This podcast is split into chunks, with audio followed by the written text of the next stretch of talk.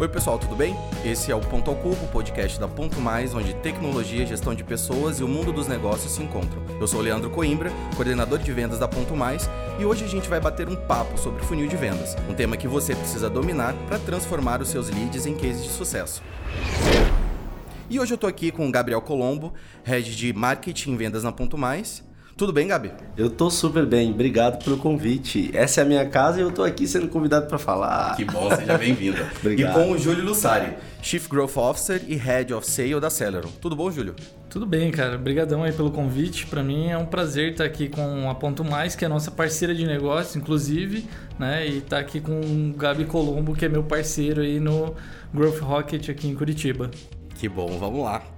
E primeiro de tudo, pessoal, para contextualizar até mesmo quem está ouvindo e talvez não tenha tanta familiaridade com o tema, o que é um funil de vendas? Ele basicamente é uma técnica, pessoal, onde elenca três etapas necessárias desde que o visitante toma conhecimento da tua empresa até o processo onde ele decide adquirir o seu produto ou serviço. E os processos eles são divididos em três. Pensando como um funil mesmo, tem o topo, o meio e o fundo.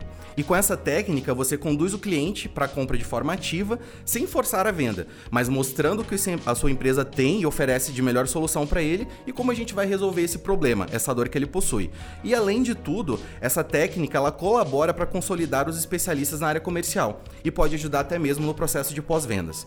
E pensando nisso, surge a primeira pergunta. Júlio, vou começar com você, nosso convidado especial. Como montar um funil de vendas hoje? Tem algum tipo de processo padrão ou cada negócio demanda uma estratégia diferente? Cara, é, eu acho que eu, primeiro o assunto é extremamente amplo, né? Então eu vou compartilhar assim uma, uma analogia que eu sempre faço é, o ser humano, desde dos primeiros momentos ali, desde o primórdio, ele tenta sair da dor e ir pro prazer, né? Vamos imaginar lá o homem da caverna, antes dele ir pra caverna, ele tava lá deitado no matinho e de repente veio um dinossauro e comeu um familiar dele.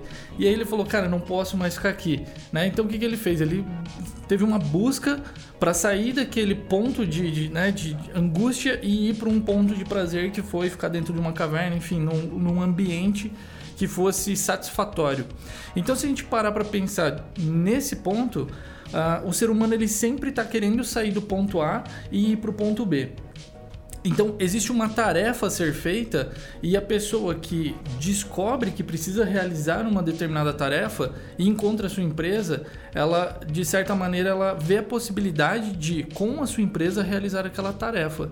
E ao converter né, essa, essa pessoa em cliente, o que a gente tem que fazer é, em relação a entregar é para que ela de fato consiga realizar aquela tarefa. Caso contrário, a gente gera duas sensações ali, basicamente: uma de que a pessoa não é boa o suficiente, segundo, de que sua empresa não resolve o problema dela.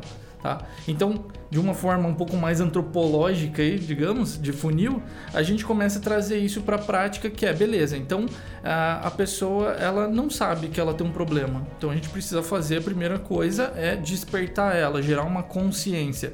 Então, a gente vai lá e monta uma campanha de conscientização. Depois, num segundo momento, ela começa a considerar e quando ela começa a considerar, né, vamos lá, a pessoa vai no Google lá, digita, porra, tem um problema tal, como resolver tal coisa. E aí a gente vai no Google, tem 10 páginas, ela vai abrir um monte de aba, não sei se vocês fazem isso, mas você abre um monte de aba ali no, no Google Chrome e você começa a, olhar o que, que resolve o seu problema ou não. Em determinado momento, você vai chegar em duas situações né, em duas possibilidades. E aí o ser humano se para, né, ele começa a levantar uma, uma parede invisível de objeções. E eu costumo dizer que tem objeções clássicas, né? Então, não conheço esse cara, não conheço esse produto, será que alguém já teve resultado com isso? Ah, é caro demais. Então, o ser humano ele levanta essa parede. E nós, como empreendedores e marqueteiros e, e né, pessoas de comercial, a gente tem que trabalhar para eliminar essas objeções. Eliminando essas objeções, a gente aumenta a taxa de conversão.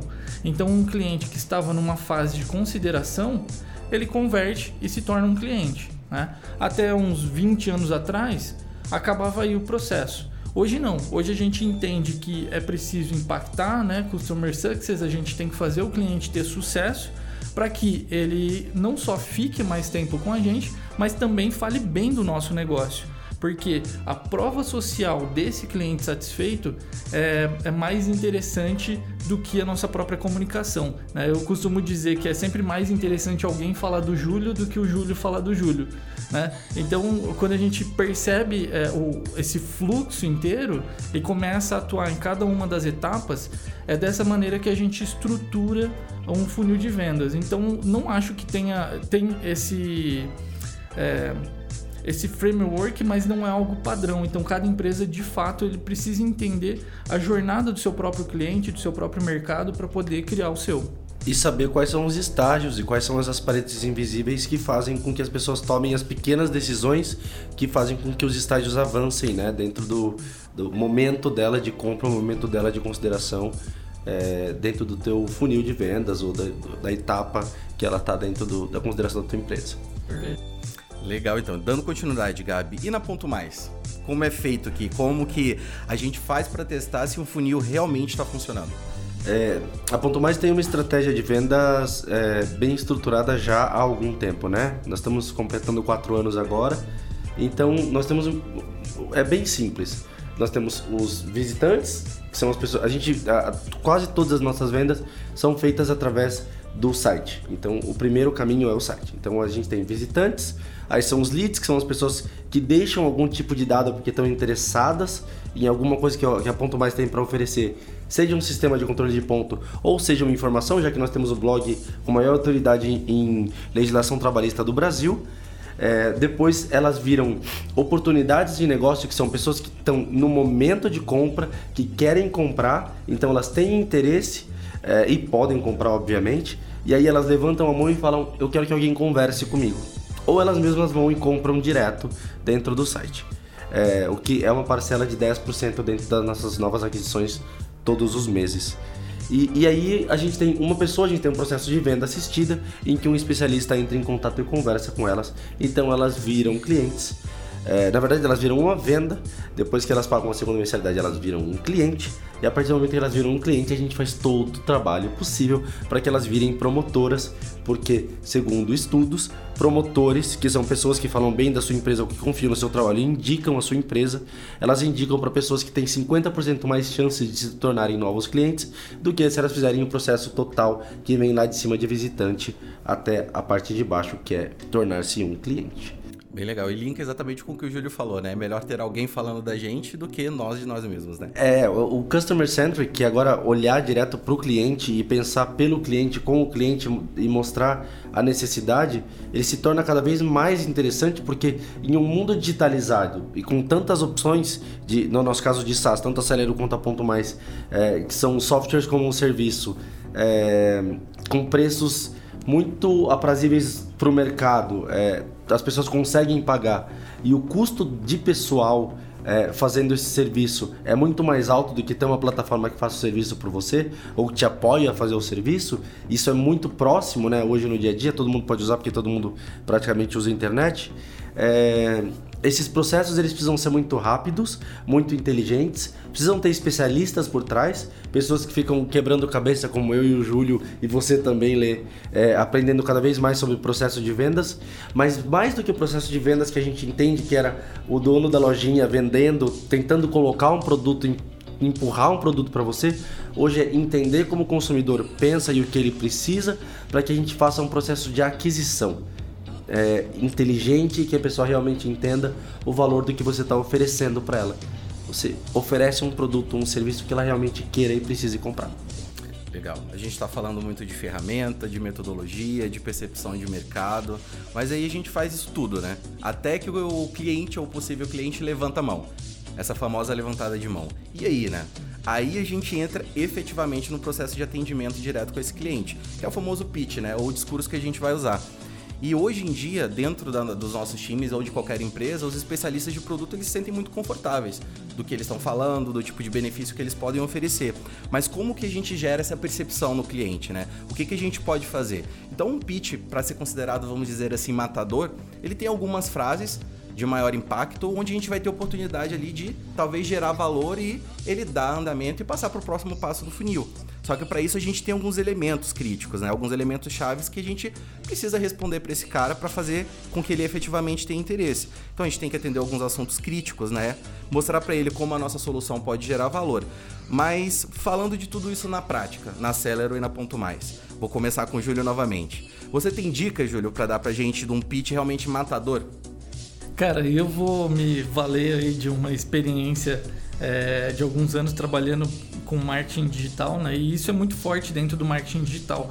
Para mim, cara, a dica de ouro que eu posso deixar é a seguinte: existe uma tríade é, na mente do ser humano que é problema, causa, solução, tá?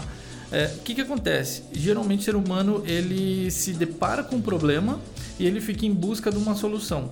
Só que quando ele não vai para outro, outro pilar que é a causa, ele às vezes ele consegue uma solução parcial, né? É, às vezes ele até consegue se livrar do problema, porém não existe um entendimento sobre. Então, a minha dica de ouro num pitch matador, óbvio, né, depois de quebrar o gelo, se apresentar e tudo mais, é trabalhar o problema, né, identificação do problema e geralmente o que acontece é que as startups no pitch vão direto para a solução. E aí o que eu gosto de fazer é abordar a causa, porque quando você explica o porquê o seu cliente está passando por aquela situação de uma forma que é, ele não consegue explicar, automaticamente ele é, percebe em você um, uma potencial solução. Ele provavelmente ele vai falar, pô, não tinha pensado nisso, sabe? Então quando você explica a causa melhor do que ele mesmo, ele automaticamente vê a autoridade. E aí você vai para a solução, que não é o seu produto, é o que ele tem que fazer. E depois você é, tem uma frase ponte, que é foi pensando nisso que a gente criou a empresa XYZ. Aí você entra no teu produto, para quem é, para quem não é, quais são os benefícios, enfim. E aí entra o pitch forte, né? Matador mesmo, para que no final tenha o fechamento. É como um médico, né? Que ele não trata o sintoma, ele trata a causa da doença. Né? Perfeito. Muito legal. Obrigado, Júlio. Gabi, e você? Tem alguma dica matadora para fechamento, para ajudar quem está interessado em como realmente implantar o pipe, né, dentro do funil de vendas dentro da sua empresa? É, para mim, começa na estratégia é, dando três passos para trás, sabendo exatamente qual que é o mercado que você quer atingir, porque entendendo o mercado que você quer atingir, você vai encontrar o seu consumidor ideal, que é o ICP, que é o Ideal Customer Profile. Daí você vai testar pitches, você vai testar frases de impacto, coisas de, de interesse desse cliente, e você vai se tornar um expert na necessidade desse mercado específico e desse ICP específico. Com isso, você vai conseguir um, adiantar a necessidade do, do, do prospect, do lead, do whatever seja, antes mesmo dele falar. Ele vai começar a falar, você fala, putz, eu tenho 3, 4, 5 clientes que passam pela mesma coisa e nessa situação a nossa solução resolve em X, Y, P, T, O. Isso funcionaria para você? E você cria um pitch que é interativo, onde as duas partes conversam. Você fala menos, escuta mais, anota tudo, deixa isso estruturado e aí mais do que um grande pitch estruturado que vira um discurso, você gera uma conversa realmente válida e realmente interessante em que os dois lados entendem o porquê eles estão conversando e terminam essa conversa com a percepção de uma proposta de valor realmente inteligente, realmente interessante e que isso vai perdurar por bastante tempo e facilita o processo, é, no caso de venda e virar cliente, facilita no processo de onboarding quando vai chegar no, na Customer Experience. Legal. Então aí falamos né, do funil, falamos também de como ter um pitch mais eficiente para trazer resultado e hoje a gente escuta bastante, com frequência, o termo produtividade, né? Hoje as empresas elas estão em busca de serem cada vez mais produtivas e não é diferente na área comercial, né? Que é o coração da empresa, né? O que movimenta o negócio de verdade. Então, é um dos principais questionamentos que os líderes da área têm feito, né? Como eu posso vender mais, o dobro, o triplo ou até mais? Então, a resposta é exatamente a produtividade. Mas o que é produtividade, né, na prática? Então, eu queria trazer uma outra pergunta, começando pelo Júlio novamente. Como, Júlio, a gente, quais táticas a gente pode utilizar hoje em dia para otimizar as nossas taxas dentro do departamento comercial utilizando a tecnologia no stack de vendas? Legal. É, cara, eu entendo que antes de qualquer tecnologia precisa de processo. Então, se você não tem um processo bem mapeado, não adianta sair comprando tudo quanto é plataforma por aí que não vai adiantar. Então, a partir do momento que se mapeia, é importante também que exista uma conversa entre é, as partes. No caso da Celero, então uh, tudo o, o, que a gente gera de oportunidade da Celero é tudo via inbound. Então, a inbound, aliás, o marketing e o comercial estão dentro da pasta de acquisition, que é justamente a minha pasta de, de atuação. Então, a gente tem conversas frequentes desde o momento da, das campanhas que estão impactando ali os potenciais é, interessados até todo o fluxo que ele vem via RD, né? O que, que a gente faz lá, né? A gente é, gera várias é, páginas de captura com determinados formulários e aí essas pessoas interessadas são impactadas é, pelas campanhas, visitam essas landing pages ou de material ou já direto é, para conversão e é, elas caem num fluxo. Se ela coloca ali determinados parâmetros dentro desse formulário, ela cai é, no, no MeTime como uma oportunidade. E a gente colocou uma integração que manda uma notificação para o Slack. Né? Então a gente tem um canal lá de Acquisition e aí vai mostrando lá todas as oportunidades que estão sendo geradas é, durante o dia. E aí no MeTime a gente entende que é, muitas startups aqui no Brasil não estão sabendo trabalhar essa ferramenta de uma forma completa. Então a gente foi para Florianópolis, foi lá no, no, na sede da MeTime, tivemos um puta treinamento foda lá com eles. Passou nossa parte de pré-vendas só para o MeTime. Porque a gente entende que se o pré-vendas fica mexendo com card, ele gasta muito tempo. E dentro do, do MeTime tem ali todo o ferramental que um pré-vendas precisa para qualificar o lead com formulário. E depois é, o ganho dentro do MeTime é uma demo é, marcada, né? então uma demonstração agendada. E aí sim a gente integrou o MeTime com o Pipe Drive e aí joga um card novo é, na sequência de, de, funil de closers. Então só os closers têm acesso ao pipe drive. Então cada um fica no seu stack, porém todos eles estão muito bem é, costurados. E no final do processo do closer, uh, a gente tem duas integrações. Então a gente tem um time de setup, que é a nossa plataforma especificamente, ela precisa fazer um setup ali e a gente tem uma meta de fazer isso em sete dias, né? Por questões de complexidades bancárias e tudo mais. E ao mesmo tempo tem o financeiro, que o cliente lá na outra ponta precisa pagar o boleto ou o cartão, enfim, a forma de pagamento que ele escolheu. Então, quando o closer dá ganho no card, é, ele emite ah, uma duplicação para o Monday. Então o pessoal do nosso setup usa o Monday, tá? Então ele copia, ele puxa todas as informações do Pipe Drive direto para o Monday do setup e também ele duplica a informação para o Monday do financeiro. E ali a gente mantém é, cada time com seu stack separado, porém todos interligados. Então todos eles se conversam, né? E tudo volta naquele ponto que eu falei no início, processo. Então o nosso processo está muito bem desenhado, cada time tem o seu stack e todos eles estão conectados. Legal. E como que você mede essa produtividade, Júlio? Você pode compartilhar até da tua experiência o que que isso impactou, né, com essas mudanças, esse processo de melhoria dentro do processo da Seller?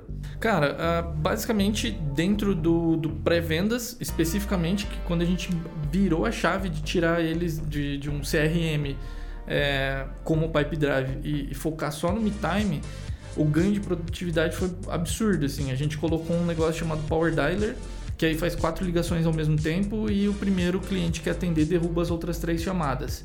Então a gente aumentou o número de ligações, aumentou o número de conexões né? e aumentamos também a taxa de conversão.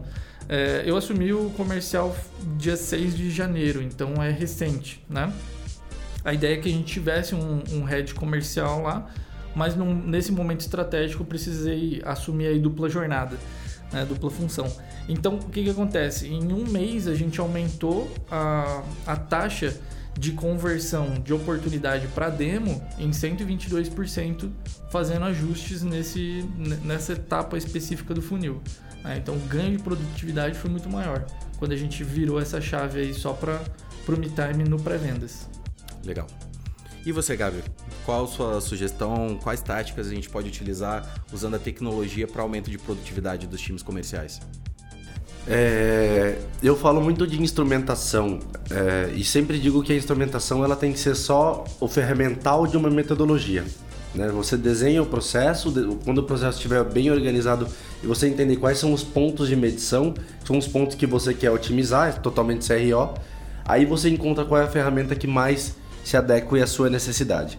No nosso caso aqui na Ponto Mais a gente já testou um milhão de coisas. É, mas a, o que realmente mudou a maneira da gente é, entender, identificar e melhorar os nossos processos foi o momento em que a gente colocou a comunicação entre os times de, de acquisition, os times de marketing e vendas, para ter a devolutiva sobre a qualidade do lead. E aí a quantidade de leads, porque a gente começou a segmentar melhor, virou uma monstruosidade. A gente fala de. É, a gente aumentou em um ano praticamente em 250% a quantidade de oportunidades geradas é, para o departamento de Inside Sales, que é quem faz a venda assistida. E isso só aconteceu porque a devolutiva de informação sempre foi muito rápida, é sempre muito boa. Eu toco o departamento de Acquisition é, já há algum tempo, praticamente desde que eu entrei aqui em agosto de 2018. E, e a comunicação era muito interessante, mas hoje eu, o, que eu, o que eu acho mais inteligente, mais, é, mais prazeroso ver é, é conseguir identificar dentro das ferramentas da, do, de aquisição do Google, né? dentro do Google Ads, dentro do, do, do Search Console, o crescimento não só uh, de PPC, mas também de orgânico. A gente teve um crescimento de orgânico de mais de 22% do ano passado para cá. E comecei a identificar e mapear essas coisas usando o Account Based Marketing, é, conseguindo dizer para o vendedor qual é exatamente o tipo de perfil de pessoa que ele vai receber. E aí, usando todas as ferramentas que vem, desde conseguir conversar com a pessoa certa pelo SEMrush, encontrando pelo Search Console, encontrando a palavra-chave correta, criando a campanha correta usando o PPC, chegando através do RD Station numa landing page que faz sentido, correndo eh, para o Pipe Drive que vai chegar no SDR, o SDR vai qualificar, vai chegar no Closer. Todo esse processo fez com que a, a Ponto Mais é, crescesse ano passado 310% em aquisição de clientes. E, e, e, nós não chegamos nem na metade do que eu quero fazer e do que a gente tem para fazer como equipe. É, eu gosto muito de brincar que quando a gente chegou, é, quando eu cheguei aqui, toda a equipe de aquisição tinha seis ou sete pessoas é, e tudo era mato e a gente só tinha o Pipe Drive e o RD, basicamente. É, não tinha verba para fazer mídia paga, não tinha um monte de coisa. E hoje a gente olha um departamento com 30 pessoas, uma companhia que cresceu tantas vezes nos últimos é, ano e meio, dois, três anos na verdade, mas sobre a minha jurisdição, ano e meio. E, e, e o tech stack é importante é, porque a gente consegue medir as coisas, avaliar as coisas, otimizar as coisas, nunca perdendo a metodologia por trás. É que a gente está tendo algumas comprovações, né, de que o funil funciona, de que o pitch funciona, de que a gente consegue escalar e ter maior produtividade falando de uso de ferramentas de tecnologia, mas nada disso funciona sem as pessoas, né? é o que movimenta. A gente sempre costuma até falar aqui internamente que os processos existem e funcionam, só precisam ser executados, né, para que o resultado aconteça. Sistematização de gente é o mais difícil do mundo. Exatamente. Então, falando disso, hoje a gente até parte para um comportamento de mercado bem diferente, onde aquele antigo vendedor tirador de pedido não existe mais. Hoje, o time de vendas ele tem um papel muito mais consultivo. Eles realmente são consultores do cliente, da empresa, do mercado, para que eles consigam entender melhor qual é a dor do cliente. Então, para isso, eles têm que ter ali o discurso na ponta da língua. Mas mais importante do que saber o que falar é saber ouvir. E hoje a gente percebe muito esse movimento, essa mudança, para que a gente enxergue exatamente a causa, como o Júlio comentou, né? Não só a dor que o cliente tem. Então, pensando nisso, qual que é a dica de vocês, Júlio? Como a gente estrutura um bom time de vendas pensando em tudo isso que a gente já falou? Ferramenta, metodologia, tecnologia. Mas e como estruturar as pessoas para que elas trabalhem corretamente e como achar essas pessoas? Cara, é... bom, eu sou especialista em marketing digital e vim por um SaaS que trabalha com um produto financeiro, né? Então, aí para mim já foi uma, uma quebra muito grande, assim, de vários paradigmas, né? E quando eu assumi o comercial, eu estava acostumado a vender pela internet. Agora, ter um time e trabalhar o processo ali do time, fazer com que eles performassem, não estava no meu escopo, assim. Então, foi um desafio legal pra caramba, assim, de, de abraçar.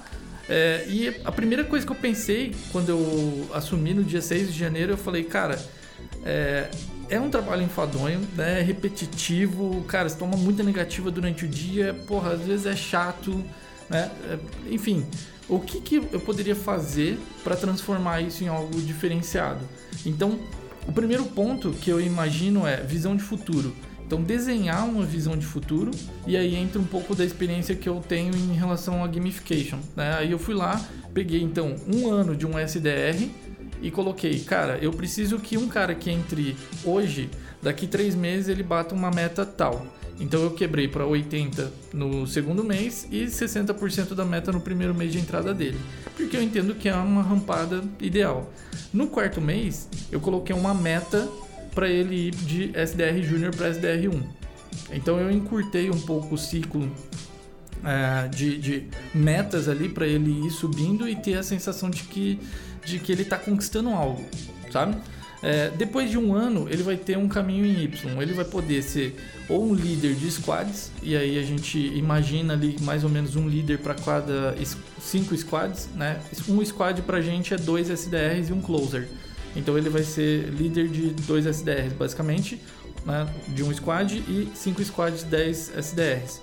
Ou ele pode ir para closer, é, Go Flex, que são os nossos planos de entrada. Aí mais um ano, e o mesmo esquema, né, 60, 80, 100% da meta nos três primeiros meses. No quarto mês, meta para ir para o segundo degrau. E aí então a gente tem, como a gente tem quatro planos, então a gente tem aí um caminho de três anos de plano de carreira todas as, a gente chegou dentro de um comportamento de dos últimos três meses, a gente conseguiu chegar no entendimento de quantas oportunidades um SDR precisa para fazer determinadas ligações, para marcar uma quantidade tal de demos por dia, que vai refletir em demos por semana e demos por mês. Então eu transformei isso numa tabela, que é um, um game. O cara entra lá, ele já sabe o que ele tem que fazer durante um ano. E ele só precisa cumprir aquilo. Só que eu entendo que ter só essa visão de futuro não é o suficiente. Ele vai precisar, óbvio, de treinamento. Então o que, que a gente fez? Bom, se os três primeiros meses é o ponto mais crítico de um SDR entrando dentro de uma nova empresa é, e o ser humano é, enquanto criança ele aprende por repetição e o adulto aprende por imersão, vamos fazer imersão para fazer com que ele se desenvolva mais rápido. Então a gente criou um roteiro com 60 materiais, ou seja, todos os dias úteis que o cara estiver trabalhando, ele vai ter um treinamento de no mínimo 20 minutos a meia hora todos os dias. Então a gente montou esses materiais, compilou muita coisa que estava na internet, mas colocamos numa progressão ali que a gente entendeu como lógica e que vai fazer com que esse cara performe mais rápido, né? E que mais? E aí o treinamento constante e aí as métricas, né? E os, as pequenas as pequenas conquistas ali, não só no dia, mas também no mês e aí no quarter. É, o que a gente tem percebido desde janeiro para cá é que o pessoal que entrou no primeiro mês eles já performaram como a, a meta do segundo mês e no segundo mês deles eles estão performando a meta do quinto mês. Então, isso, as metas são agressivas, mas a gente entendeu que visão de futuro e treinamento diário está fazendo com que o tempo de rampagem seja mais curto. Legal, Júlio, e pensando a médio e longo prazo? Você falou de uma rampagem mais imediata do primeiro ano, essa visão de futuro. Vocês já pensaram em alguma forma, até falando do perfil né, desse time de SDR, Inside Sales, a gente tem um comportamento de mudança de empresa, né? Eles giram muito, tem uma rotatividade muito grande no time. É, analisando essa estratégia que você utilizou, extremamente válida, a médio e longo prazo, como que vocês pensam na tratativa dessas pessoas? Seria um crescimento horizontal, vertical? Como que você vê isso no futuro? Cara, eu imagino que quem entra como um SDR hoje numa startup, é, primeiro, se não tiver uma visão clara do próximo passo que o cara vai dar lá na frente, ele vai se desestimular e vai sair da empresa. Foi justamente por isso que a gente criou esse plano de carreira de três anos. Então eu entendo que pessoas que tenham uh, um pouco mais de ambição financeira, e não tem nada de errado nisso, mas quem tem ambição financeira é bem provável que siga um caminho de closer.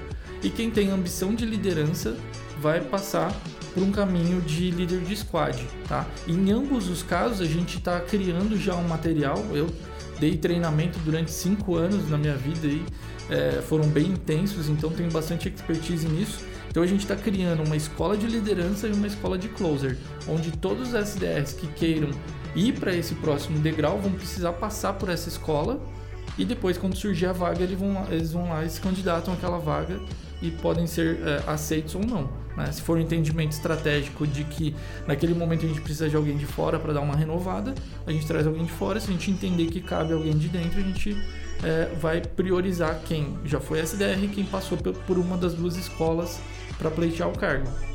Legal, Júlio. Eu acho muito importante, né? A informação ela clareia, ela dá o norte e realmente ela ajuda na, na, retenção dos colaboradores no time. E você, Gabi, como você acha que a gente pode estruturar um time de vendas de forma matadora? É, aqui acho que a diferença de, de produto ela fica bem, bem evidente no caso da Celery e da Ponto Mais. A Celery é uma venda super consultiva, porque é, é uma venda um pouco mais cara, ela é uma venda um pouco mais complexa. No caso da Ponto Mais, ela também é complexa, mas o produto em si não é tão complexo porque as atividades que a gente faz são atividades simples, porque é basicamente controle de ponto e gestão de colaboradores. É, então, o produto, por ser mais simples e mais barato, é, as vendas são muito vendas de impacto.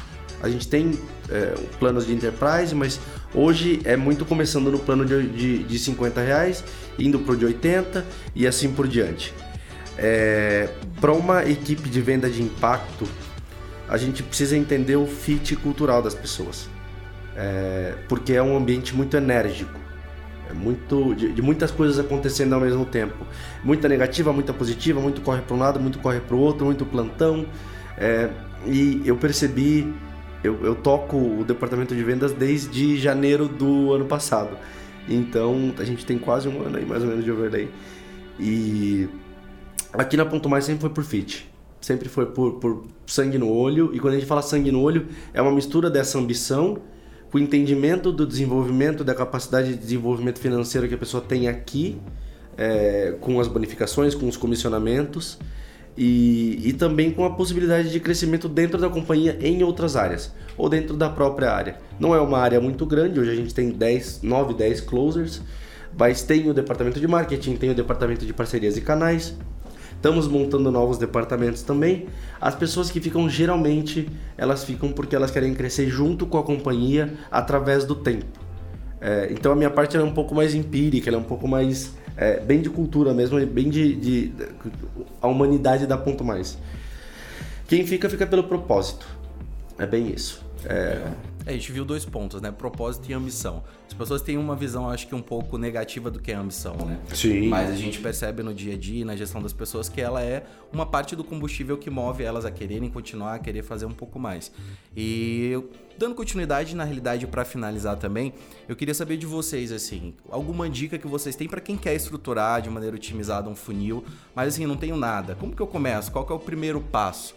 Né? Como eu faço para colocar isso tudo dentro da minha empresa que não tem nenhum tipo de processo tão bem estruturado assim? Qual a sua opinião, Júlio? Você tem alguma dica? Cara, eu acho que vai bem na linha do que o Gabi falou. Primeiro o ICP ali, saber para quem, né? Tá, tá querendo vender alguma coisa, depois voltando naquele ponto que eu disse sobre qual que é a jornada do cara, o que, que ele está tentando fazer e não está conseguindo. É, acho que em terceiro ponto é levantar algumas perguntas é, que você pode fazer para essa pessoa para identificar se ela realmente tem fit ou não com o que você está querendo ofertar. E aí sim, é, no caso, se for uma, uma demonstração, é, marcar uma apresentação e ali desenvolver uma conexão real e mostrar para ela que você realmente pode ajudar ela ou não. E quando não puder ajudá-la, direcionar ela e falar, cara, é isso aí, a gente segue o caminho aí, tá tudo bem, né? Agora, se a gente tem possibilidade de ajudar, cara, vem, coração quentinho, abraça o cliente e vamos para cima. É, um diagnóstico de verdade é quase uma anamnese, né? E desenhar o processo. Desenhar, desenhar, desenhar, conversar, desenhar. A primeira venda senta do lado e fala como você pensou quando você cogitou a ideia de comprar isso ou de consumir esse produto, ou de consumir esse, esse material e, e, realmente desenhar, e aí você vai percebendo pelas similaridades. A primeira pessoa compra de uma maneira, a segunda pessoa compra de uma maneira mais ou menos parecida, a terceira compra de uma maneira mais ou menos parecida. Você encontra quais são os pontos que não são os pontos de fricção, mas são os pontos de similaridade e os padrões, e você vai conseguir identificar e desenvolver não só o funil, mas a sua jornada completa do cliente. E com o tempo isso só vai obviamente aglutinando mais dados e te dando mais possibilidade de desenvolver uma análise inteligente, porque são mais dados e o tempo é um grande benfeitor nesse ponto. Acho que tem um ponto importante aí que, na minha concepção, não existe processo de vendas perfeito. Não, imagina. Então, vai estar tá sempre testando em algum ponto, vai estar tá um furo no funil ali, você vai ter que olhar para aquilo e vai ter que né, colocar integridade naquele ponto e, de repente, outro estoura e assim vai indo. Né? Quanto mais você alarga o funil, quanto mais as suas campanhas se abrem e, e outras verticais vão sendo trabalhadas, em algum momento vai ter furo no funil e você vai ter que fazer testes e ajustes para melhorar o teu processo. Então ele é uma constante, né? É uma constante teste, assim. Você está sempre testando alguma coisa ali, fazendo performar. É, a técnica ela evolui de acordo com a demanda e a necessidade, né? O perfil do cliente muda também a todo tempo, a gente precisa acompanhar isso. Então é isso, pessoal. Hoje aprendemos como montar um funil de vendas matador. Tivemos dicas aí do Júlio e do Gabi de como ter um pitch matador para vendas. Aprendemos também um pouco sobre como otimizar as taxas de produtividade utilizando tecnologia e finalmente como ter né, realmente um bom time de vendas. E é isso, pessoal. Muito obrigado. Quero agradecer aqui o Júlio e o Gabi pela participação. É isso aí, pessoal. A gente encerra o episódio de hoje do Ponto ao Cubo por aqui. Acompanhe o Ponto ao Cubo em todas as plataformas digitais e siga Ponto Mais nas redes sociais. A gente se vê por aí. Tchau, tchau. Obrigado, gente. Abraço. Tchau, tchau.